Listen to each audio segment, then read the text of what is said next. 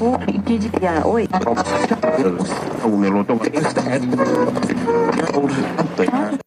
Bem-vindos ao nosso QG, Ensaios do Mundo Contemporâneo, diretamente para você. Aqui quem fala é a Ariela. E a Mari Garrido, que deu uma fugidinha da equipe de entrevistadores para vir conversar com vocês hoje. E no episódio de hoje, os campeonatos esportivos são muito aguardados pela população, principalmente aqueles internacionais. Devido ao cenário pandêmico, muitos eventos foram adiados ou cancelados, porém alguns ainda continuam sua programação, mesmo com a presença do público em contradição aos números relacionados à Covid-19. Assim, é possível observar a desaprovação por parte da população do país sede do evento, como no Brasil, que sediará a Copa América, e no Japão, com os Jogos Olímpicos. Em 2019, a Comebol anunciou que a Copa América de 2020 seria sediada em dois países pela primeira vez, sendo eles a Colômbia e a Argentina. O evento acabou sendo adiado para junho de 2021 por conta da pandemia de Covid-19. No dia 20 de maio de 2021, a Colômbia desistiu de sediar o evento em decorrência da crescente onda de protestos em todo o país, que vem sendo massacrado pela repressão policial. A Comebol chegou a receber um pedido de adiamento por parte das autoridades colombianas, o qual foi negado pela entidade sob a justificativa de que seria impossível uma mudança de data em virtude do calendário internacional de competições. A Argentina seria a única responsável por sediar a competição. Entretanto, no dia 30 de maio, a Comebol anunciou a suspensão da Copa América após a Argentina também desistir de sediar o torneio. O governo argentino alegou que seria impossível realizar o evento por conta do agravamento da pandemia no país.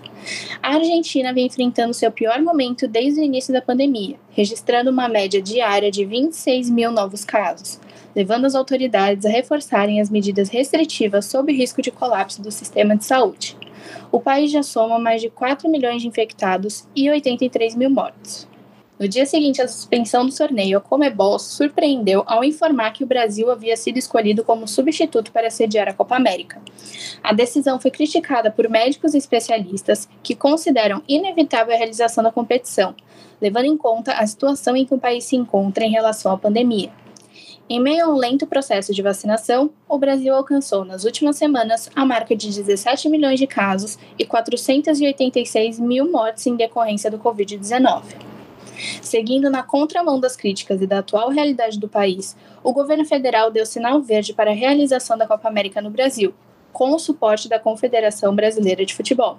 A decisão da Comebol também encontrou resistência na própria seleção brasileira. Em uma coletiva de imprensa, o técnico Tite informou que tanto a comissão técnica quanto os jogadores estavam insatisfeitos com a mudança do torneio para o Brasil e que essa insatisfação teria sido reportada ao então presidente da CBF, Rogério Caboclo. Foi então que o mega evento futebolístico adquiriu um tom menos esportivo e mais político, porque após as declarações de Tite na coletiva de imprensa, Caboclo teria prometido ao presidente Jair Bolsonaro que o treinador seria trocado. De acordo com o Estatuto da FIFA, é proibido qualquer influência dos governos na gestão do futebol de seus países, sob risco de punição e até mesmo exclusão de competições organizadas pela FIFA. Em virtude do cenário turbulento, a Copa América perdeu três de seus anunciantes: a Mastercard, a Ambev e a Diageo. Os patrocinadores não queriam ter suas imagens vinculadas ao torneio em meio a uma pandemia. Junto às polêmicas, perda de patrocínio e controvérsia sobre a realização da Copa América, Rogério Caboclo foi afastado da presidência da CBF após ser denunciado por assédio sexual por uma funcionária. Por fim, a CBF decidiu manter o técnico Tite no comando da seleção. Os jogadores, através da postagem de um manifesto em suas redes sociais, reafirmaram sua insatisfação com a realização do evento, tanto por questões humanitárias quanto profissionais, mas confirmaram que, apesar de tudo, iriam disputar a competição. Ações que pediam a suspensão da Copa América no Brasil chegaram até o STF, mas foram analisadas e rejeitadas pelos 11 ministros no dia 10 de junho. Sem torcida nos estádios e seguindo os protocolos médicos e sanitários estabelecidos pela Comebol, a Copa América teve início no último domingo, dia 13 de junho, mesmo com a realidade do Brasil não sendo condizente com a celebração de um evento dessa proporção. A Olimpíada de Tóquio 2020 é outro exemplo de mega evento esportivo em que sua realização não condiz com a pandemia atual e com os números relacionados ao coronavírus no Japão. Os jogos foram adiados para este ano de 2021 e ocorrerá entre os dias 23 de julho e 8 de agosto, com a presença do público no local. O evento programado para 24 de julho de 2020 teve seu adiamento relativo ao impacto da Covid-19 na organização do evento e na preparação dos atletas. Entretanto, a pressão de comitês olímpicos ao redor do mundo também afetou diretamente o início das Olimpíadas. Seleções como Canadá, Austrália, Noruega, Grã-Bretanha ameaçaram boicotar ou não participar dos Jogos caso estes ocorressem nas datas originais, determinadas antes da pandemia. Outros comitês, como Brasil, Eslovênia, Alemanha e as equipes de natação e corrida estadunidenses, solicitaram o adiamento do evento. O governo japonês, neste ano de 2021, em decorrência dos novos casos, do surgimento da nova variante contagiosa e da vacinação lenta, estabeleceu o estado de emergência até o dia 31 de maio, porém teve que prorrogar até o dia 20 de junho por conta do elevado número de pacientes graves, apesar das infecções terem diminuído neste mês. O país sede vem enfrentando sua quarta onda de Covid-19 desde abril, com o registro do alto crescimento de infecções e do aumento da ocupação dos leitos. Por enquanto, somente 4,3% da população está completamente imunizada com as duas doses, e a demora com a relação dos outros países envolvidos é relativa à burocracia para aprovação das vacinas. Somente a Pfizer foi autorizada em fevereiro deste ano no país. Com isso, a situação preocupa tanto a população como, principalmente, profissionais da área da saúde. A Associação de Médicos Japoneses apelou para o cancelamento do evento ao governo do Japão, à cidade de Tóquio e ao ROI, Comitê Olímpico Internacional. Além disso, em torno de 80% da população japonesa também rejeita a realização dos Jogos. Apesar da pressão para a não realização do evento, o COI, as autoridades japonesas e os organizadores da Olimpíada insistem nas medidas de prevenção ao coronavírus para que os Jogos ocorram, mesmo se houver outra prorrogação do estado de emergência.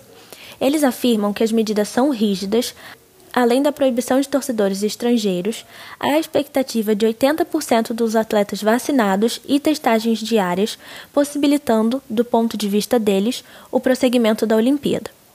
O comitê solicitou 500 enfermeiras ao governo para assistir os atletas estrangeiros. Contudo, em vista do agravamento dos casos nos hospitais, é inviável essa solicitação, demonstrando, portanto, que, apesar dos cuidados, a circunstância não é favorável para os jogos no país, também pelo perigo dos atletas transmitirem outras variantes do vírus. Estima-se que 11 mil atletas de mais de 200 países estarão presentes nos Jogos, além de funcionários, jornalistas e oficiais de todo o mundo e por conta disso, médicos japoneses alertam sobre a possibilidade do evento levar ao surgimento de uma variante olímpica, uma nova variante do Covid-19, uma vez que, de certa forma, todas as variantes existentes da doença estarão reunidas em Tóquio durante as Olimpíadas. Nesse cenário de questionamento da realização dos mega-eventos, é completamente válida a reflexão acerca da sua relevância no quadro geral, principalmente nos tempos em que nos encontramos. Além da óbvia questão de saúde pública, a ligação entre os esportes e o âmbito social-político é um assunto de diversas fases. Haja vista que na cultura de um país tende a manifestar-se na sua política, é inevitável que nas suas mais diversas esferas existam grupos de interesses. Portanto, a conexão de um povo com seu entretenimento entretenimento e lazer, o caso de assistir a uma partida de futebol ou ao seu torneio favorito, em que pese sua necessidade, é também uma relação que sofre influência direta daqueles que possam ganhar algo com isso. E, em uma conjuntura de pandemia e de relevantes problemáticas internacionais, torna-se claro o desfoque dessas questões no embate público para a realização desses eventos. Entretanto, como é possível perceber pela onda de protestos na Colômbia e pela rejeição dos japoneses à realização dos Jogos Olímpicos, por exemplo, essa distração dos problemas e das questões políticas tem sido cada vez menos eficiente. Nesse sentido, podemos afirmar que, no atual momento, a consciência de um imperativo de situar-se na realidade com um olhar humanitário é o que promove esse tom crítico e de revolta na população. Assim sendo, evidencia-se um quadro interessante e altamente preocupante de dissonância entre a percepção popular e a de seus governantes, encaminhando-nos para uma situação na qual cada vez mais se faz visível esse jogo de poder nas mais diversas esferas da vida pública e privada, do entretenimento e da política, do futebol e das Olimpíadas. Este foi o episódio de hoje, com roteiro escrito por Alexia Caldas, Giovanna Aide e Guilherme Reis, editado pela Maria Vitória Zucarato. O QG Podcast é produzido pelo Grupo de Pesquisa de Análise de Conjuntura Internacional, vinculado à Universidade Católica de Santos. Siga nosso perfil no Instagram, arroba Quarentena Global, e acompanhe os novos episódios todas as quintas-feiras nas principais plataformas. Fiquem saudáveis, Fiquem seguros e até mais!